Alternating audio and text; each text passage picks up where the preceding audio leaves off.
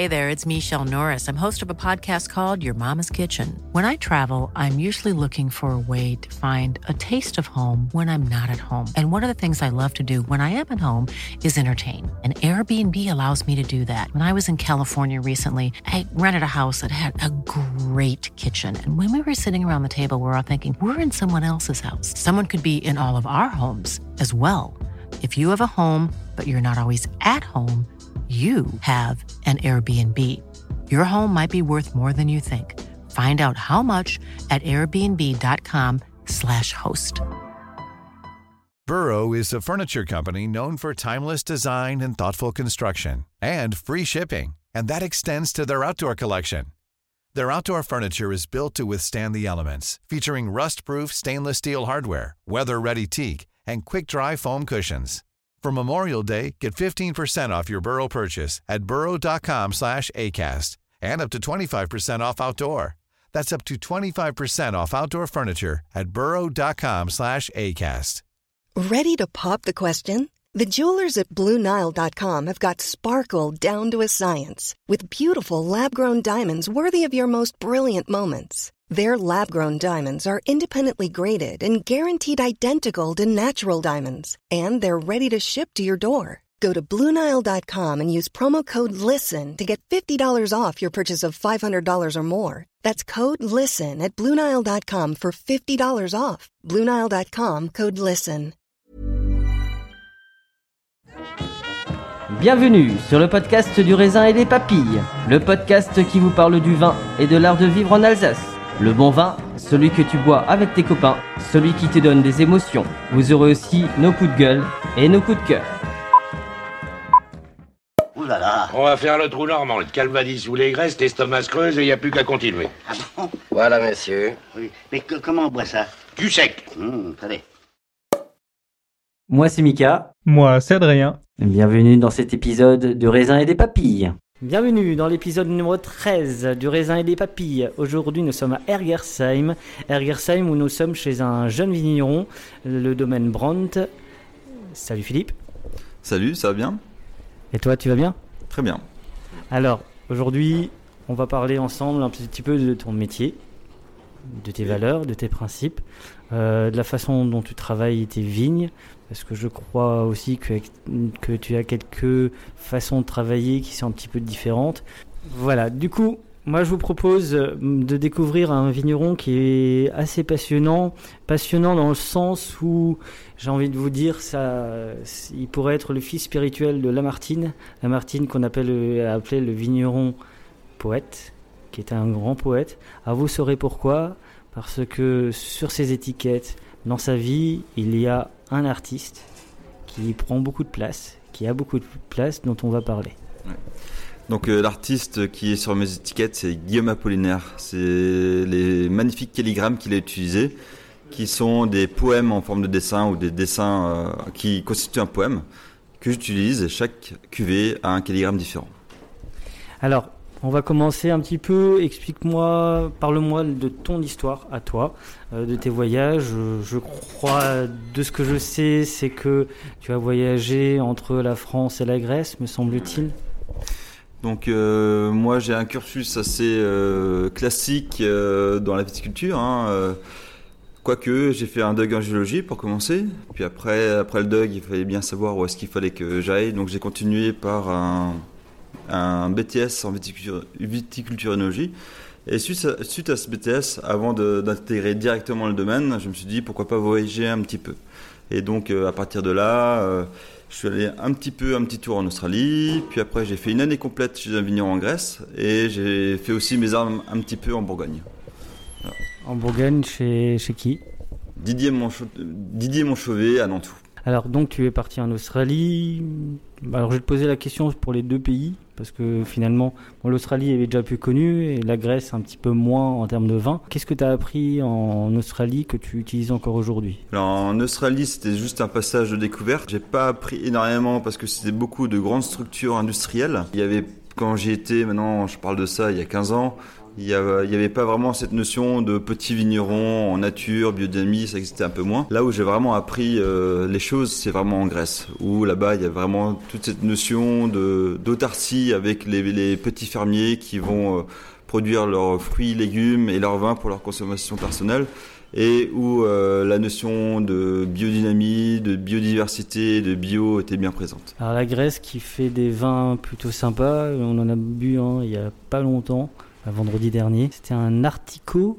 tu, connais en cépage euh, grec? Moi, je connais plus euh, les cépages qui proviennent de l'île sur laquelle j'étais, donc euh, le Zakinfino et le Robola, qui sont un rouge et un blanc. le cépage dont tu parles, je connais un peu moins. Et le Robola, par exemple, c'est un cépage blanc qui est justement autochtone de l'île de la Céphalonie et qui ressemble pas mal au Riesling quand on le goûte. Parce que la Grèce, c'est un des pays, on va en entendre parler de plus en plus. Oui, exact. Euh, là, en ce moment, euh, il y a beaucoup de vignerons qui font des très beaux vins, euh, notamment un domaine qui s'appelle Sklavos, justement sur cette île, qui est l'un des premiers vignerons en biodynamie chez qui j'ai un peu fait mes armes, qui en vin nature aussi, et on en voit apparaître de plus en plus sur métropole. Et du coup, enfin, moi, je, je, je pense, j'ai toujours l'impression que la Grèce, c'est un peu aussi comme la Géorgie, la Slovénie, qui a il y a un courant qui est en train d'arriver. J'ai l'impression que souvent les Alsaciens, à juste titre, et pour des bonnes choses, se calquent ou en tout cas essayent de, de s'imprégner un petit peu de, ce travail-là parce que c'est vrai qu'ils ont encore des sols qui sont très sains, très propres. Est-ce que l'Alsace, euh, toi, tu, tu sens ce courant qui est en train d'arriver? Alors moi je sens un certain courant parce que moi je suis sensibilisé vu que j'y étais. Après il faut savoir que les vins grecs sont encore très mal connus dans le secteur. Euh, moi j'ai mes réseaux euh, sur place où je connais pas mal de vignerons, où je, suis assez admiratif du travail qu'ils mènent. Mais euh, sur les vignerons, enfin au niveau de la France, c'est quand même un, un, endroit qui est un peu moins bien connu. Alors, du coup, on se retrouve en Grèce, puis tu reviens en France. Tu as repris le domaine en quelle année? Alors, il faut préciser, euh, alors tu le préciseras, que c'est quand même un domaine père en fils, puisque ton père était là, qui, est toujours là hein, d'ailleurs, qui est toujours euh, sur, sur le domaine. Je vais expliquer un petit peu la genèse du domaine parce que c'est important. Donc euh, c'est un domaine qui est familial. C'est le corps de ferme est de 1745. Donc c'est vraiment très vieux. Donc à l'époque on était en polyculture. On avait euh, des cochons, des vaches, enfin tout ce que peut avoir une ferme. Et c'est après guerre que mon grand-père quand il, s'est installé qu'il a développé le vignoble au détriment des autres cultures. Et donc c'est à partir de là qu'on est devenu vigneron et qu'on qu'on vit du vin. Par la suite, mon père est arrivé dans les années fin des années 80 et a décidé de commencer à travailler le vignoble en mode culture biologique, sans forcément être labellisé au début. Et euh, il a travaillé quelques années euh, faisant ses essais, ses expérimentations, et a décidé de passer le cap et d'être labellisé en 2000. Donc là, ça va faire 20 ans. Par la suite, euh, moi, j'ai fait mes études, comme j'expliquais avant, euh, de en géologie, BTS, j'ai voyagé à droite et à gauche, et je suis arrivé sur le domaine vraiment à temps complet en 2006. Et j'ai commencé à travailler un petit peu de la même façon que mon père faisait, c'est lui qui m'avait un peu appris sans trop bouleverser les choses à l'époque. On était déjà en, avance sur beaucoup de vignerons. Et euh, par la suite, euh, à partir de 2008, j'ai commencé à gérer les vinifications. J'ai commencé à m'exercer sur d'autres techniques de vinification qui sont un peu alternatives. Et euh, est arrivé le moment où il fallait que je reprenne le domaine. Donc ça, c'est 2014. Et là, j'ai décidé d'aller encore plus loin par rapport à ce que mon, père avait déjà mis en place. Donc on est passé en biodynamie. Puis j'ai intégré la force animale, la traction animale dans le vignoble. Donc on travaille une partie de nuit au cheval. Et euh, je suis même allé jusqu'à ne plus mettre aucun intrant œnologique, pas de sulfite et pas de filtration au niveau des vins. Donc c'est à partir de cette période que j'ai commencé à faire des vins naturels. C'est à cette époque-là où tu as commencé à faire de la macération ou c'est venu un petit peu plus tard? Alors les premiers vins que je faisais, c'était plutôt des blancs et des rouges en vinification naturelle. Hein. Donc euh, c'était plutôt une phase euh, d'essai où il pas d'essayer. Il fallait que je prenne confiance en moi, en moi avant d'aller plus loin. Et par la suite, j'ai commencé à, goûter d'autres vins, des blancs de macération. Alors pas forcément alsaciens parce qu'à l'époque il n'y avait pas beaucoup, mais euh, d'inspiration géorgienne ou italienne. Sur l'Italie du Nord, il y en avait pas mal. Et euh, ça me plaisait beaucoup. Cette euh, paysage aromatique que l'on pouvait retrouver avec les tanins, l'amertume, l'acidité. ça me plaisait beaucoup. Et c'est à partir de 2015 que j'ai commencé à faire mes premiers mes premiers vins oranges, mes premiers blancs de macération avec du pinot gris et là où j'ai vraiment développé la chose, c'est à partir de 2016, avec euh, des muscats, des Gewürztraminer, des Riesling, etc. D'accord. Du coup, on est dans un vignoble qui a combien d'hectares? Donc euh, c'est un domaine qui a 10 hectares. 10 hectares, d'accord. Tu alors les sols euh, à Ergersheim, c'est quoi? Ergersheim ou t'as as encore les villages aux alentours? Puisque bon, c'est déjà t'as un doc de géologie, autant qu'on parle d'un fin de géologie. Donc euh, je suis situé au niveau d'Argersheim, on a des sols, euh, la majorité des sols sont des sols argilo-calcaires. Il y a quelques euh, veines de l'eus qui sont à droite et à gauche, hein, c'est plutôt sur les plateaux. hein. Et on a un autre terroir qui est au niveau d'Ostofen, et c'est plutôt un plateau. Et la chance que je peux avoir, c'est que surtout sur le terroir d'Argersheim, ce sont des plantes douces exposées plein, plein sud. Donc euh, le soleil, euh, ça permet d'avoir du soleil pour les raisins. Comment comment tu es perçu par ton père? Qu'est-ce qu'il te dit? Alors moi j'ai la chan- chance que euh, la- il n'y a pas eu de vrai, trans, de vrai conflit de génération. Mon père était déjà à l'époque précurseur au niveau de la notion de, de bio. Euh, au niveau des vinifications, il était déjà quasiment nature. Il faisait euh, très peu d'intrants œnologiques. Il mettait juste un peu de soufre avant la mise en bouteille et il filtrait. C'est tout ce qu'il faisait. Et au moment où j'ai commencé à changer un petit peu la façon de vinifier le goût des vins, euh, la première approche était un petit peu curieuse parce que il se posait la question de ah tiens t'as envie de, travailler comme ça? C'est particulier et il a tout de suite adhéré et là maintenant il bon, depuis quelque temps quand même mais il peut pas boire autre chose. Et c'est quoi la première chose qu'il a dit? La première chose qu'il a dit il m'a dit euh, attention euh, c'est risqué ce que tu fais. Il avait aussi peur parce qu'au niveau des produits œnologiques, il n'y a pas de béquille, il n'y a pas de, de solution pour réparer certains vins. Et lui, il trouvait ça très risqué parce qu'il faut savoir que c'est l'enjeu d'une récolte complète qui est, donc c'est-à-dire si le vin il va dans le mauvais sens, plutôt vers le vinaigre par exemple, euh, c'est la ferme qui peut être mis- mise en péril. Donc il avait un peu peur et tout s'est bien passé. Et aujourd'hui, tu perçois son regard. euh, Il, il en dit quoi aujourd'hui? Donc là, il est satisfait, il voit que ça tourne bien, il voit que les vins sont bons et que les vins plaisent. Donc euh, pour lui, euh, il n'y a aucun problème. Et il te le dit? Euh, il le boit. Donc c'est la meilleure réponse en fait, c'est ça. Ouais, non, il, il le dit. il- je pense qu'il en est fier. hein. C'est comme toujours dans dans le dans le milieu paysan, euh, on dit quand ça va pas, on dit pas forcément quand ça va, mais euh, euh, là, j'ai quand même l'impression qu'il est assez fier de ce qui se passe. C'est quoi la meilleure des choses qu'il t'a appris vraiment? Alors lui, il m'a appris euh, pas mal de choses, notamment au niveau de, de la vigne. On va parler de la sagesse des, des, gens, des anciens. Donc c'est-à-dire euh, le fait de laisser le temps au temps. Hein. Lui, sa phrase préférée, c'est il est urgent de ne rien faire. Donc c'est-à-dire qu'il ne faut pas se, précipiter, et notamment par exemple au niveau des vendanges, attendre que le raisin mûrisse. Et euh, lui, il a vraiment quelque chose, euh, quand il va essayer de savoir quels sont les différents moments de la vigne, quelles sont les différentes étapes, il regarde pas la vigne, il regarde les autres plantes qui sont autour. Et par exemple, les vendanges sont déterminées euh, par la, la chute des noix du noyer. Tant que les noix ne tombent pas, on commence pas les vendanges. Et euh, si, si t'avais un truc à lui dire que tu l'as jamais dit, ce serait quoi? Bah, je lui dirais merci, tout simplement. Parce que c'est lui qui m'a appris un petit peu la notion de travail, qui m'a appris le métier et qui m'a permis d'arriver à ce que je, je suis aujourd'hui. Donc euh, une personne qui s'épanouit dans son travail et dont euh, les vins plaisent et euh, qui se vendent bien. Alors moi, je, suis assez euh, épaté. J'en ai fait quelques-uns des épisodes, et souvent il y a le père, mais qui est à la fois très discret, mais très discret, mais très présent. Chez Schlegel, c'est pareil. Durman, euh, voilà, il a un père, qui est génial, qui qu'on voit quasiment pas. Bon, Ostertag, c'est un petit peu différent. Je trouve que cette filiation est très forte, et j'ai l'impression que, alors je sais pas si c'est parce que ce sont eux-mêmes, bah, finalement, ils passent le relais. En même temps, c'est eux les premiers passeurs d'histoire, comme dirait Géraud. Oui, euh, je suis un peu d'accord. euh, il y a cette notion de transition, donc c'est-à-dire que il y a le, les parents qui ont mis une certaine chose en place, et après, quand le fils ou la nouvelle génération arrive, il faut que la nouvelle génération s'approprie le travail, parce que c'est eux qui vont en vivre et c'est eux qui vont continuer plus tard, même quand les parents sont pas là.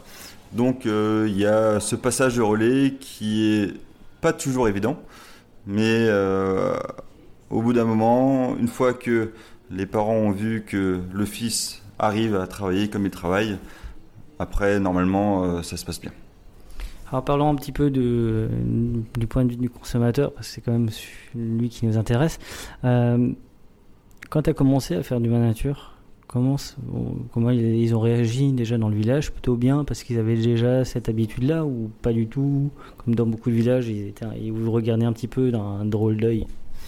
Alors c'était très compliqué. Euh, déjà à l'époque, quand mon père est passé en bio euh, avec euh, les gens du village, ou notamment les vignerons du village, ils regardaient ça un peu d'un mauvais œil, avec le vigneron qui a de l'herbe qui pousse dans les vignes, avec des façons de faire qui sont un peu différentes. Et euh, j'ai ressenti la, même chose au moment où je suis passé en vinification naturelle, parce qu'à l'époque, ça se connaissait pas trop, les gens savaient pas.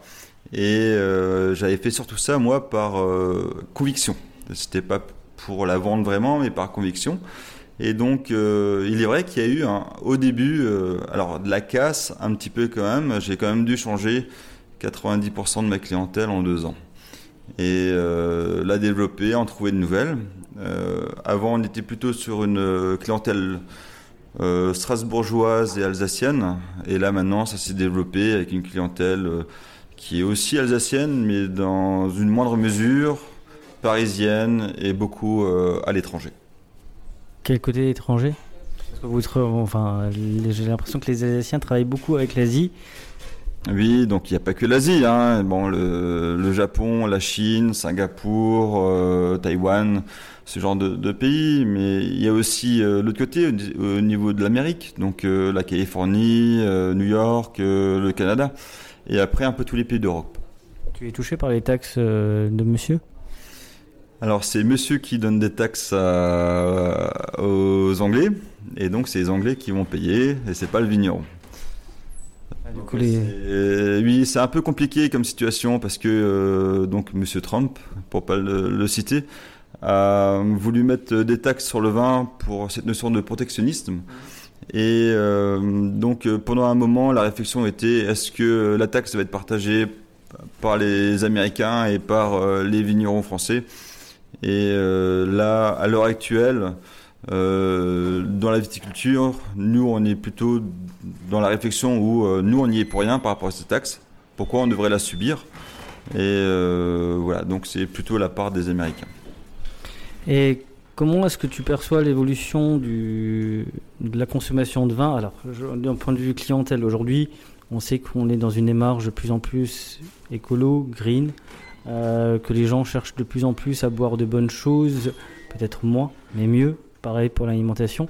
Comment est-ce que tu perçois cette évolution? Cette évolution, elle est positive dans le sens où euh, là maintenant, il y a une rupture qui est en train de se, se créer avec euh, les notions euh, d'agro-industrialisation, tout ce qui est euh, les, les aliments qui sont euh, trafiqués, on va dire, euh, surtout dans les grandes surfaces et surtout euh, dans la notion d'agro, comme je viens de dire, d'agro-industrie.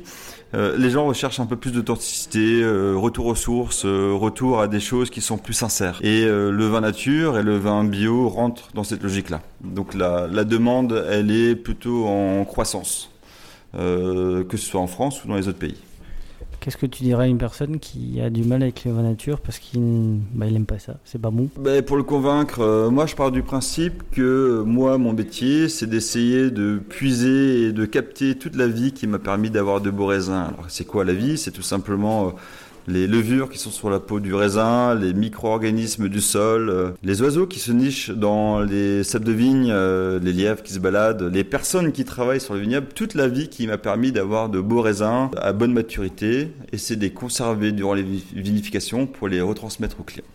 C'est un peu ça l'idée.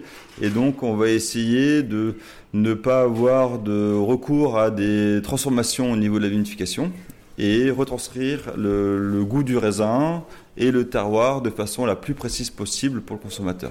Euh, lors du premier épisode euh, ou de du pilote, euh, une fois publié, j'ai eu un mail d'une auditrice qui est amoureuse des vins, des, vins tout court, mais elle me disait qu'elle trouvait que les vins d'Alsace sont ringard. Alors, je te le demande, Philippe, les yeux dans les yeux, et les Alsaciens veulent savoir est-ce que le vin d'Alsace est un vin qui est ringard? Alors je vais dire définitivement non, le vin d'Alsace n'est pas ringard. Au contraire, avec euh, tous les nouveaux vignerons, les jeunes vignerons qui se lancent, avec euh, tous les efforts qui sont menés au niveau du vignoble, avec tous ces vins qui sont différents, qui sortent un petit peu des sentiers battus, avec euh, toute cette énergie positive que l'on peut trouver dans le vignoble, non, le vin d'Alsace n'est pas ringard. Donc il donne plus mal au crâne.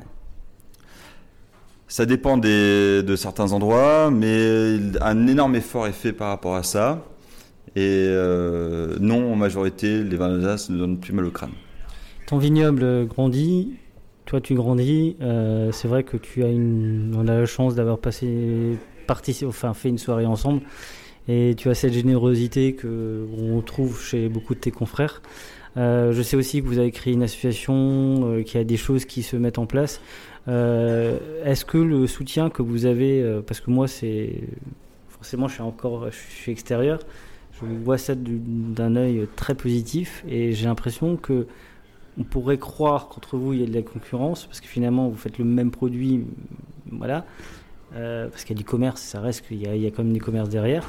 Par contre, j'ai l'impression qu'entre vous il y a une entraide qui est plutôt positive et que j'ai l'impression que vous grandissez, que ça vous fait grandir. Alors, euh, l'entraide que l'on peut avoir, c'est surtout des entre vignerons, on a la même vision des choses, la même philosophie. Euh, un vigneron qui n'a pas tout à fait la même philosophie, ça va être un peu compliqué, même si on ferme pas les portes. Euh, il est vrai que déjà au niveau du vignoble alsacien, on a une association qui s'appelle l'AVLA, l'association des vins libres d'Alsace, où on se connaît tous un petit peu et on crée des animations, on crée de l'entraide et on euh, essaie de laisser personne sur, sur le bord du chemin et on avance tous ensemble et on est très content d'avancer tous ensemble. Alors der- dernière question sur les, un petit peu les instances. Est-ce que tu te sens soutenu par les instances du vin d'Alsace? Pas du tout. Ou c'est un sujet que tu veux pas trop aborder? C'est un sujet un peu compliqué. euh, donc, le fait de faire du vin nature, il y a aussi une notion un petit peu de vin rebelle. On va essayer de proposer des vins qui vont être différents par rapport à ce que les critères de l'appellation demandent, euh, que ce serait-ce qu'au niveau du goût. Et à partir de là, il y a quelques hésitations au niveau de, nos instances. hein. Les, vins sont pas forcément acceptés dans l'appellation, mais je sens qu'il y a des notions un peu positives qui commencent à arriver. euh, les portes commencent à s'ouvrir et les vins commencent à être de plus en plus acceptés. Du coup, je pense que l'évolution du, vin, du d'Alsace va avoir lieu. Enfin, on va continuer à grandir. Le vin nature aussi. Je crois qu'il y a de plus en plus d'endroits, qui même à Strasbourg, qui se, qui, qui s'y mettent. Tu, le vois où, toi Enfin, déjà ton domaine dans 5 ans et l'évolution du. Alors c'est une dure question parce que tu m'aurais posé la question il y a 5 ans, j'aurais pas pu répondre euh, là où j'en suis maintenant. Je suis très content de l'évolution que le domaine prend avec les vins qui plaisent, les vins qui se retrouvent un peu partout dans le monde. La- je suis, je suis, on est sur un domaine qui est très humain où l'homme est au centre des choses et non la machine. Et donc euh, là pour l'instant, euh, par exemple avec toutes les personnes avec qui je travaille, il n'y a pas de notion de vraie hiérarchie. On essaie d'avancer ensemble avec chacun qui apporte euh, ses réflexions sur le domaine et chacun est écouté. Donc ça, c'est une chose que j'ai apporté ces cinq dernières années. Dans les cinq prochaines années, ce que j'aimerais bien, c'est que euh, vu que mon domaine commence à fonctionner euh, correctement, c'est la volonté de vouloir aider d'autres vignerons et d'aider d'autres domaines à évoluer, vu que j'en ai les possibilités maintenant et que on va rester sur cette notion humaine positive et euh, là par exemple euh, j'ai en, tête euh, pour commencer mes deux, de mes employés qui veulent se lancer euh, l'un en tant que négociant l'autre en tant que vigneron. Et là je vais les suivre je vais les aider financièrement je vais les aider à évoluer par rapport à mes réseaux. Et euh, c'est un peu l'idée que j'ai dans le futur. Rebelle ou libre? Rebelle ou libre? Un peu des deux. Un peu des deux. euh, pour être libre, il faut être un petit peu rebelle. Si tu avais un choix, c'est un petit jeu. Hein. Si tu avais le choix entre euh, Vauberger et Dagobert, tu prends quoi? Dure question. Euh, Volberger, Dagobert. euh, Peut-être une petite préférence pour Dagobert pour deux raisons. La première, c'est que c'est la cave coopérative qui est euh, à proximité, qui est pas trop loin, qui fait vivre beaucoup de mes confrères. Et la deuxième, c'est l'une des rares coopératives, et je me semble la seule en Alsace, en Alsace qui a eu le courage de lancer dans quelques vinifications naturelles. Plutôt vin blanc ou plutôt vin rouge? Ça dépend des saisons. Alors moi j'ai une petite préférence pour les vins blancs parce que je suis producteur de vin blanc et j'aime beaucoup ça. Mais il est vrai que de temps en temps un verre de vin rouge ça me déplaît pas. Plutôt Riesling ou plutôt Pinot Gris? Plutôt Riesling. J'aime bien euh, le, le fait de sentir le terroir euh, dans les vins et d'avoir des acidités euh, assez ciselées dans les vins. Plus on goûte du vin, plus on va aller vers les choses qui ont du fond, qui ont du caractère. Et euh, le Riesling me correspond bien, oui. Bourgogne ou Bordeaux? Bourgogne, un petit peu plus vers la Bourgogne. Je... Quelques vignerons euh, vers Bordeaux, j'aime beaucoup, mais euh, si on prend la, la globalité, ce serait plutôt vers la Bourgogne. Alors pour finir, envie- je dirais que je ne sais pas si tu es libre rebelle. Moi, je pense que tu es juste un, un vigneron généreux. Je pense que ça va bien avec toi. Place à la dégustation.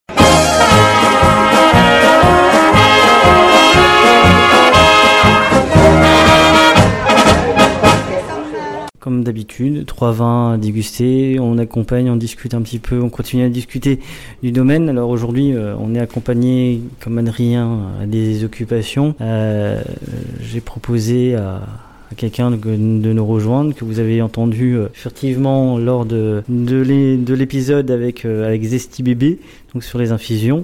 C'est Yann, Yann de Lavoball. Salut Yann, Salut Mickaël, comment tu vas? Ça va très bien, hein Alors Yann, je lui mène la vie dure en ce moment parce qu'il goûte pas mal de vin. C'est difficile comme vie. hein. très difficile. Surtout qu'on est... Mais il y a pire, Il y a pire. hein. Surtout qu'on est lundi. c'est vrai. Lundi, milieu d'après-midi, On a promis qu'on allait faire une petite diète euh, au niveau alcool. Va-t-on y arriver? Ça reste à, à voir. hein. mais, essayer. mais ça reste du vin nature, donc ça va. C'est vrai, on a, on a pas mal à la tête, c'est déjà ça. Euh, du coup, voilà, on, on va vous présenter les vins. Donc là, on est sur euh, une Solera. Alors, qu'est-ce que c'est qu'une Solera? Parce que tout ça, c'est un- c'est c'est des noms un peu barbares. Donc euh, une solera, c'est une solera, c'est une technique euh, empruntée à l'Espagne. Euh, c'est la volonté de vouloir avoir un vin de, de- avec un élevage très long. Et donc euh, chaque année, on va remplacer euh, un manquant, soit euh, un manquant qui est lié à l'évaporation du vin, soit euh, le vigneron qui va tirer quelques, un petit peu pour mettre en bouteille.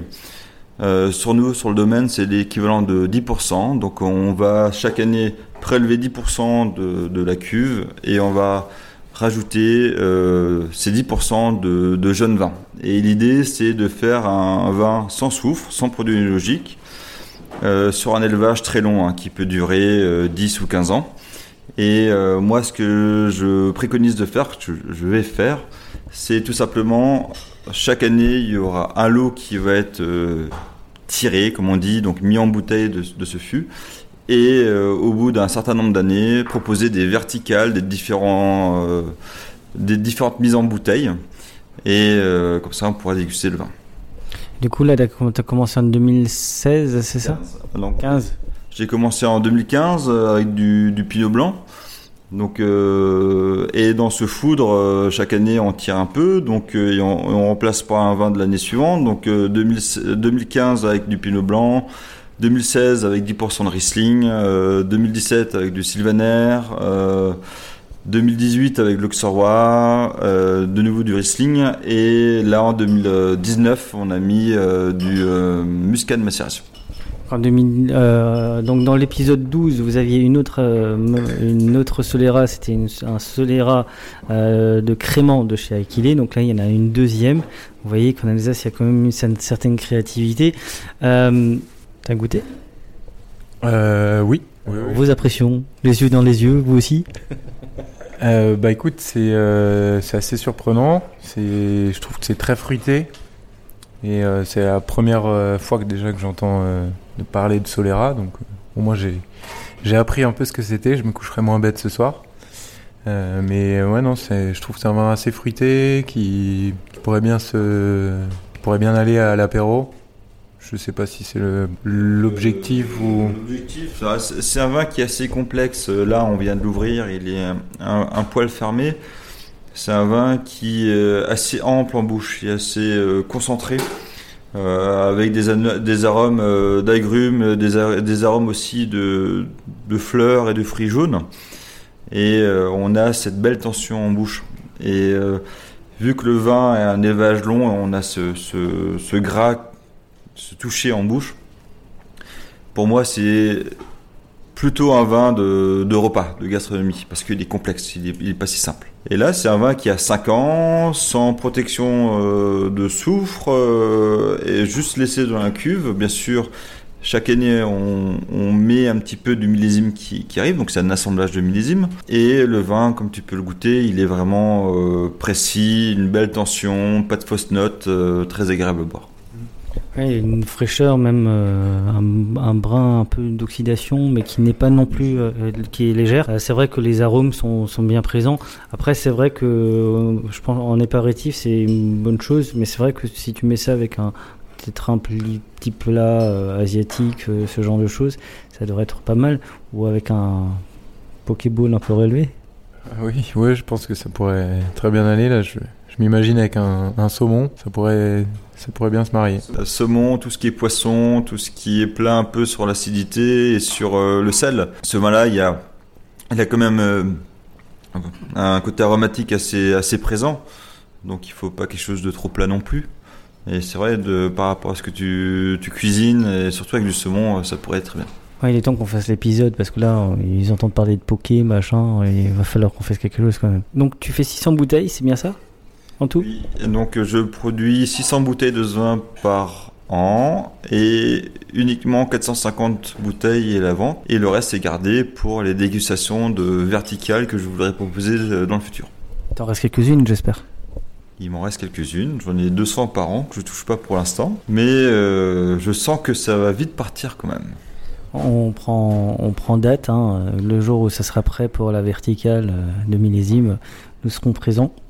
Je vais travailler au courant. Magnifique. Pour ce deuxième vin, alors le, ce, ce deuxième vin a, un petit, a une couleur un petit peu bizarre. On dirait que c'est un vin orange. Oui, c'est un. Alors, le nom de la cuvée, c'est Fleur de macération. C'est un pinot gris de macération. Donc, euh, le vin en question, il est euh, orange, orangé, rose, euh, un, peu- un peu foncé, tout simplement parce que la peau du pinot gris est violette. Et quand on fait une macération, donc on met le raisin dans une cuve et le jus est au contact de la peau, et les couleurs et les tanins de la peau se déteignent un petit peu, se, se dissoudent dans le vin.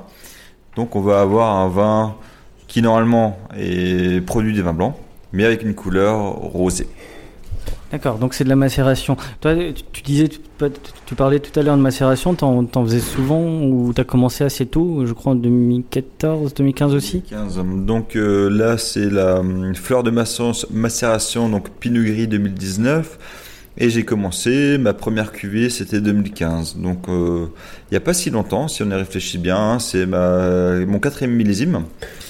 Et euh, en macération, ça fait partie de mon best-seller. Comprends en goûtant Yann. Hum, il est gourmand ce truc. Ah, très gourmand. Ouais, encore plus de, on ressent encore plus les arômes de, de fruits qu'avant. Et euh, non, c'est vraiment super bon. Moi, c'est un petit vin orange euh, avec tes clients, ce serait, ce serait assez drôle, non? Ça, ça pourrait être pas mal, ça pourrait en surprendre plus d'un. C'est le but, non? C'est le but. On essaye de faire justement des, des choses un peu différentes que ce qu'on peut trouver ailleurs. Euh, c'est pour ça qu'on on a pris le pari de, de mettre à la carte des vins, euh, essentiellement des vins nature et, et bio. Donc euh, pourquoi pas? Il faudrait le tester, euh, faire un, petit accord euh, avec un bowl euh, ou même peut-être un dessert, à voir. ce serait, ce serait plutôt pas mal. Mais est-ce que le vin orange, c'est quelque chose qui est, euh, selon, enfin, c'est naturel? Le vin orange, euh, oui, il est tout, aussi- naturel que les vins. Alors, le- les vins oranges, c'est une technique qui est empruntée à la Géorgie. hein. Moi, j'aime bien avoir euh, plusieurs inspirations de différents pays. Donc ça, c'est la Géorgie. En Géorgie, tout leur raisin est macéré, que ce soit les blancs ou les rouges. Et euh, en Géorgie, c'est plutôt dans des amphores enterrés. Ici, non, c'est euh, dans des cuves. Alors, c'est moins glamour. Hein, c'est la macération dans des cuves en inox. C'est le vieillissement et dans des foudres en bois. Euh, mis à part la, la technique qui est un peu différente, hein, pour faire du vin blanc, on va mettre le raisin directement dans le pressoir. La pulpe du fruit est blanche, donc quand on met dans le pressoir, le jus va couler blanc. Là, c'est un peu différent. Au lieu de mettre le raisin directement dans le pressoir, on va d'abord le mettre dans une cuve où on mélange la peau et le jus. Et euh, le jus, à force, au bout de quelques jours, quelques semaines, va prendre une teinte différente. On sort le raisin de la cuve, on le met dans le pressoir, et quand on presse sous le pressoir, ça va prendre cette couleur euh, rosâtre. C'est vrai qu'au niveau des arômes, j'ai toujours l'impression que les, bon, les vins d'Alsace ont souvent des arômes assez forts et on les sent bien, mais j'ai l'impression que le fait de la macération accentue encore ces arômes, en, tout cas au niveau du nez. Donc là, on est sur une technique de macération. Alors, je vais m'adresser un petit peu euh, aux vignerons qui nous écoutent ou aux grands amateurs. Donc, on est sur une macération que l'on va appeler semi-carbonique. Donc, euh, la macération, c'est une chose qui est un peu différente. C'est-à-dire que, enfin, c'est, c'est traditionnellement en Alsace, on va euh, fouler le raisin, presser le raisin, érafler le raisin triturer et c'est uniquement la peau qui est en contact du jus. Là, on va faire un peu différemment. On va essayer, essayer de créer une sorte d'infusion. Donc, on va, on ne va pas triturer le raisin, on va juste poser le raisin dans la cuve et on touche pas. Et donc, la fermentation va se créer à l'intérieur de la baie du raisin. Et dans la baie du raisin, c'est là qu'il y aura l'expression de tout le fruit. Et donc, c'est seulement 15 jours plus tard où on va mettre dans le, dans le, quand on va mettre les raisins dans le pressoir, où les raisins vont éclater. Sinon, tout le reste de la fermentation c'est fait directement dans la baie. Donc, on fait du thé si tu veux, on touche pas, on laisse infuser, on laisse travailler tranquillement. Et c'est ça qui va donner euh, la puissance du fruit. C'est quand même très alcooleux, non? Alors ce millésime là, il est pas si alcooleux, il a 13,5 en alcool, il y a des millésimes plus alcooleux. On a l'impression qu'il est alcooleux parce que la puissance aromatique est assez forte, donc c'est souvent assimilé à l'alcool. Alors il n'est pas non plus très bon alcool, hein. 13,5 c'est déjà un peu d'alcool. C'est pas un vin qui va avoir euh, 14,5 ou 15 degrés d'alcool. Et le pinot gris est vraiment le cépage qui se qui s'applique bien. Enfin, la macération, c'est vraiment le cépage euh, de macération ou tu fais aussi avec d'autres? Donc en Alsace, on a la chance d'avoir beaucoup de cépages aromatiques. hein. Le pinot gris en fait partie, le Gewürztraminer et le muscat. Sur ces types de macération, les cépages aromatiques sont très intéressants parce qu'on va révéler le fruit. Et donc c'est tout naturellement vers les cépages aromatiques que je me tourne. Euh, que ce soit le pinot gris, le muscat ou le Gewürztraminer, on va avoir une dimension de fruit supérieure. Et donc euh, on va avoir des, des, des, des aromatiques que l'on connaît un peu moins, tout en, était, tout en étant fort et intéressant. Alors, tu valides? Euh, oui, oui, je valide. Après, euh, c'est un procédé que je connaissais pas du tout. Donc je découvre, hein, et... mais très belle surprise en tout cas. Il fallait expliquer tout ça aux, aux- aux clients en fait.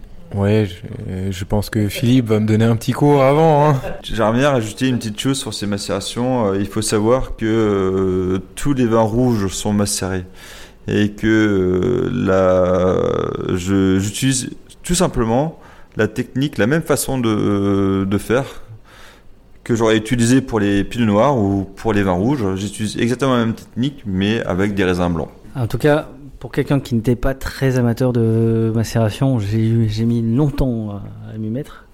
Je trouve que depuis, je, les trouve de mieux en mieux faits, plus équilibrés. Ça, je trouve ça très bien.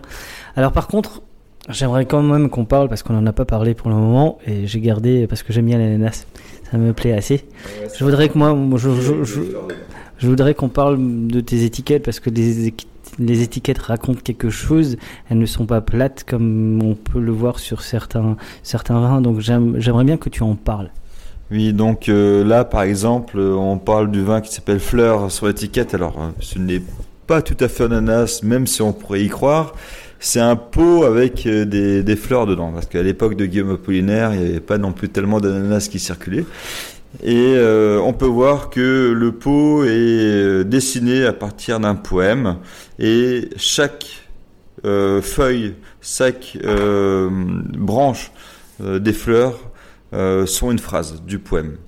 Donc pour ceux qui veulent, je vais pas en parler beaucoup plus, il va falloir essayer de se procurer le calligramme. Bon, il s'avère que moi je peux vous les procurer facilement et vous pouvez regarder de plus près exactement le poème. Mais comment est né cet amour pour Guillaume Apollinaire? Parce que bon, euh, la poésie, il y a plusieurs vignerons qui s'y mettent. Bah, J'ai parlé de Lamartine en, en entrée. Euh, d'où- est venu cet amour pour Apollinaire? Alors Guillaume Apollinaire est un poète euh, qui a écrit de magnifiques poèmes sur la vallée rhénane, notamment un poème qui s'appelle Nu Rhénane, qui est ti- tiré du recueil Alcool. Tiens donc.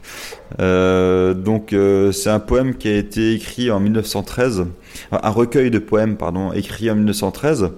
Et euh, il s'avère que mon père, à ses débuts, avait aussi utilisé l'influence de Guillaume Apollinaire pour créer ces étiquettes qui étaient un peu plus traditionnelles. Donc dans le poème, euh, euh, on parle de fées aux cheveux verts qui plongent leurs cheveux dans le Rhin.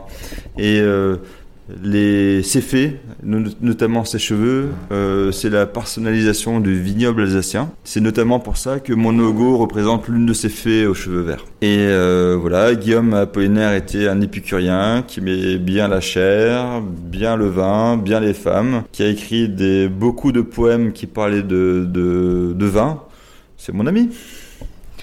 Euh, J'aime bien, bien ton ami. Alors, ce qui est bien aussi sur la contre-étiquette, c'est quelque chose que je voulais te dire parce que je trouve qu'elles sont très claires.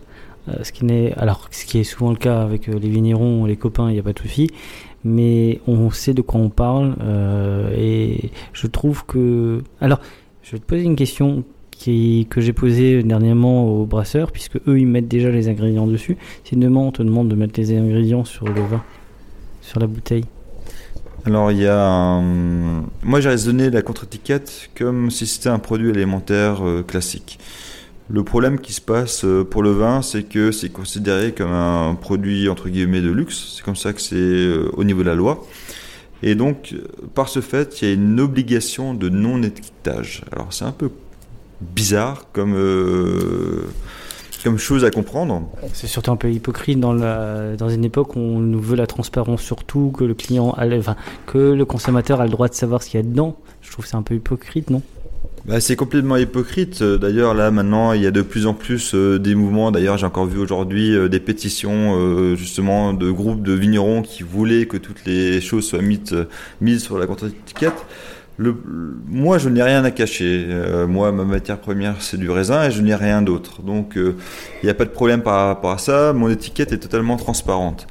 Par contre, le problème qui va se poser, c'est euh, beaucoup de, surtout les, les industriels avec cette notion d'agro-industrie, où ils vont mettre euh, 5, 10, 15 produits différents dans le vin.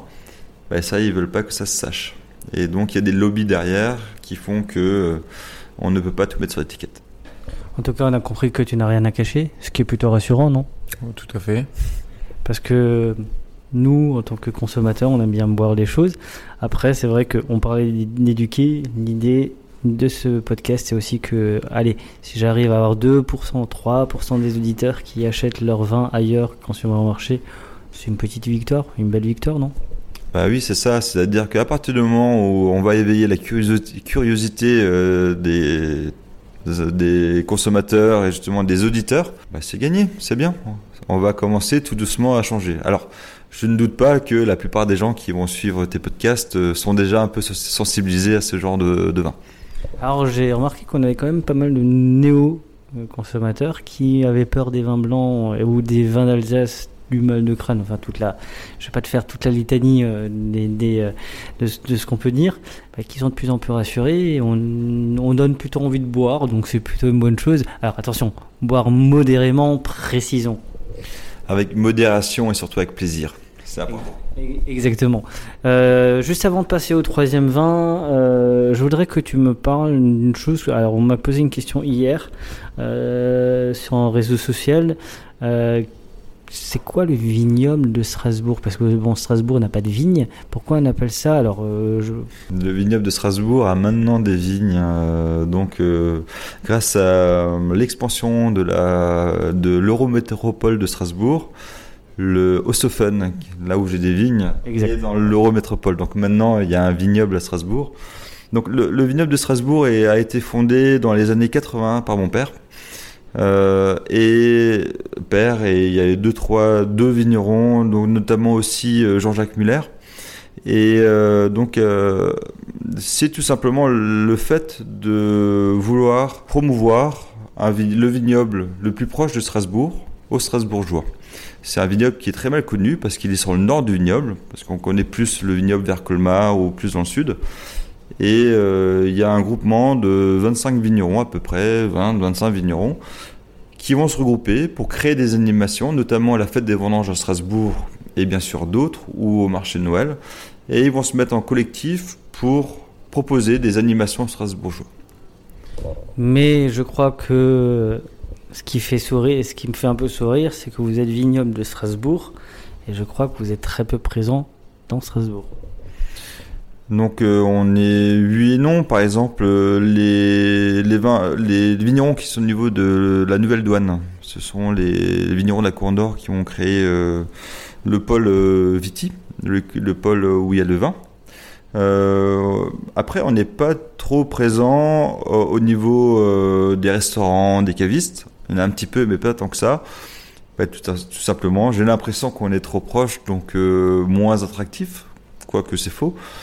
Euh, mais en tout cas, on essaye de, de faire de plus en plus. C'est pour ça qu'on s'est c'est mis en collectivité pour montrer qu'on a toute notre place à Strasbourg.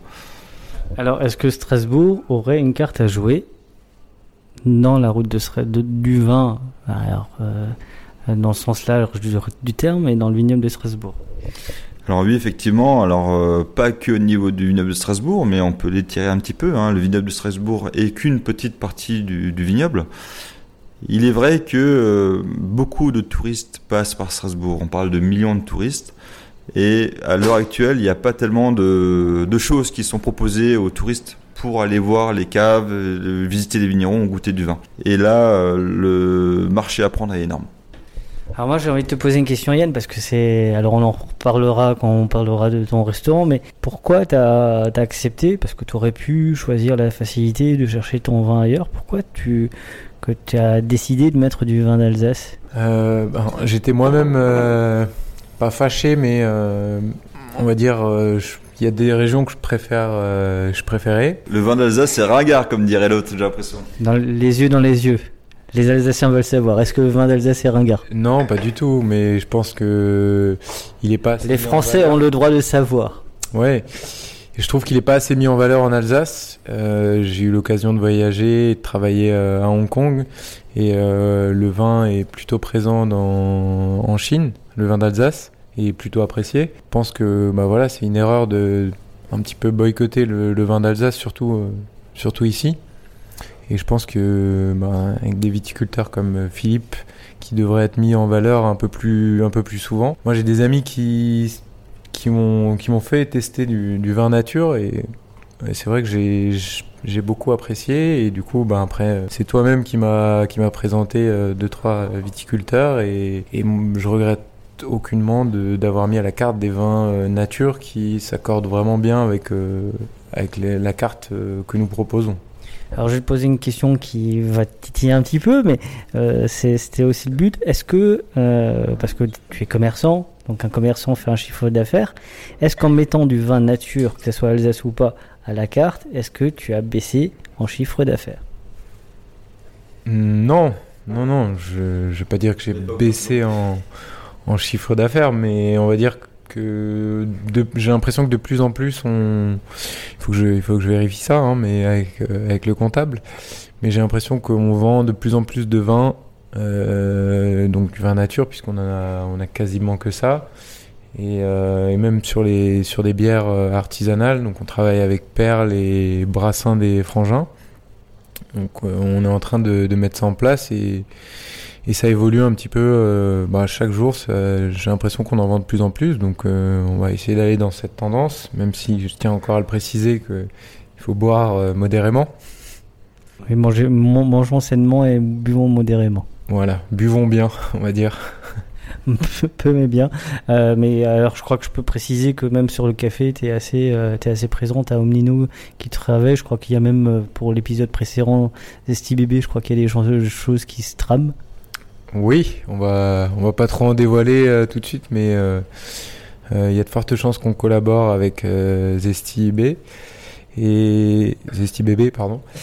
Et, euh, et puis bon, Omnino, euh, bah, j'avais eu l'occasion de goûter leur café puisque c'est des, euh, de base c'est des produits mulhousiens. Et euh, c'est vrai que j'avais vachement aimé leur démarche. et puis voilà, le but c'est aussi de faire travailler le plus de producteurs locaux puisque ben voilà avec l'avocat on essaye déjà de de- d'avoir des fournisseurs euh, européens essentiellement en Italie ou en Espagne donc euh, on va dire que tous les produits euh, locaux qu'on peut on peut avoir d'ici ben on va essayer de travailler avec eux Bon, j'ai envie de dire, vu la démarche locale que tu as, si tu as l'avocat, si quelques-uns te reprochent l'avocat parce que ça vient de loin, ça, ça, ça- ça t'est déjà arrivé, je crois. hein. Ouais, ouais, ça m'est déjà arrivé. C'est sûr que on évite euh, d'avoir des avocats d'Amérique euh, latine, puisque c'est devenu un, un vrai business qui est tenu par les cartels de drogue. On appelle ça euh, même l'or vert. Du coup, moi, j'avais un, enfin, j'ai un fournisseur qui qui fait pousser ses, avocatiers au pied de l'Etna en Sicile et qui a une démarche un petit peu écologique et qui fait de, des avocats bio. Donc on est en train de mettre en place un, un partenariat avec lui. Du coup, tu, ainsi, tu, tu pourrais conseiller à d'autres confrères restaurateurs d'aller dans cette démarche locale, euh, nature, traçabilité correcte? Oui, c'est sûr que je, je ne peux que les, enfin que recommander, mais après, si je peux être le seul à le faire, ben je préfère rester seul à le faire. Avec plaisir. Place au troisième vin. N'oubliez pas de partager et de liker cet épisode. Nous serons diffusés sur Spotify, Deezer, SoundCloud, YouTube. Si vous avez iTunes, mettez 5 étoiles et un commentaire. Enfin, le vin reste de l'alcool. Buvez modérément, partagez ce breuvage entre vous, mais surtout, ne mettez pas votre vie en danger.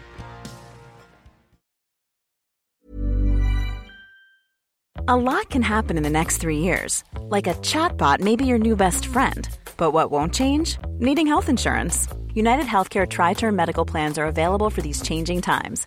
Underwritten by Golden Rule Insurance Company, they offer budget friendly, flexible coverage for people who are in between jobs or missed open enrollment. The plans last nearly three years in some states, with access to a nationwide network of doctors and hospitals. So, for whatever tomorrow brings, United Healthcare Tri Term Medical Plans may be for you. Learn more at uh1.com. Mom deserves the best, and there's no better place to shop for Mother's Day than Whole Foods Market. They're your destination for unbeatable savings, from premium gifts to show-stopping flowers and irresistible desserts. Start by saving 33% with Prime on all body care and candles. Then get a 15-stem bunch of tulips for just $9.99 each with Prime. Round out Mom's menu with festive rosé, irresistible berry chantilly cake, and more special treats. Come celebrate Mother's Day at Whole Foods Market.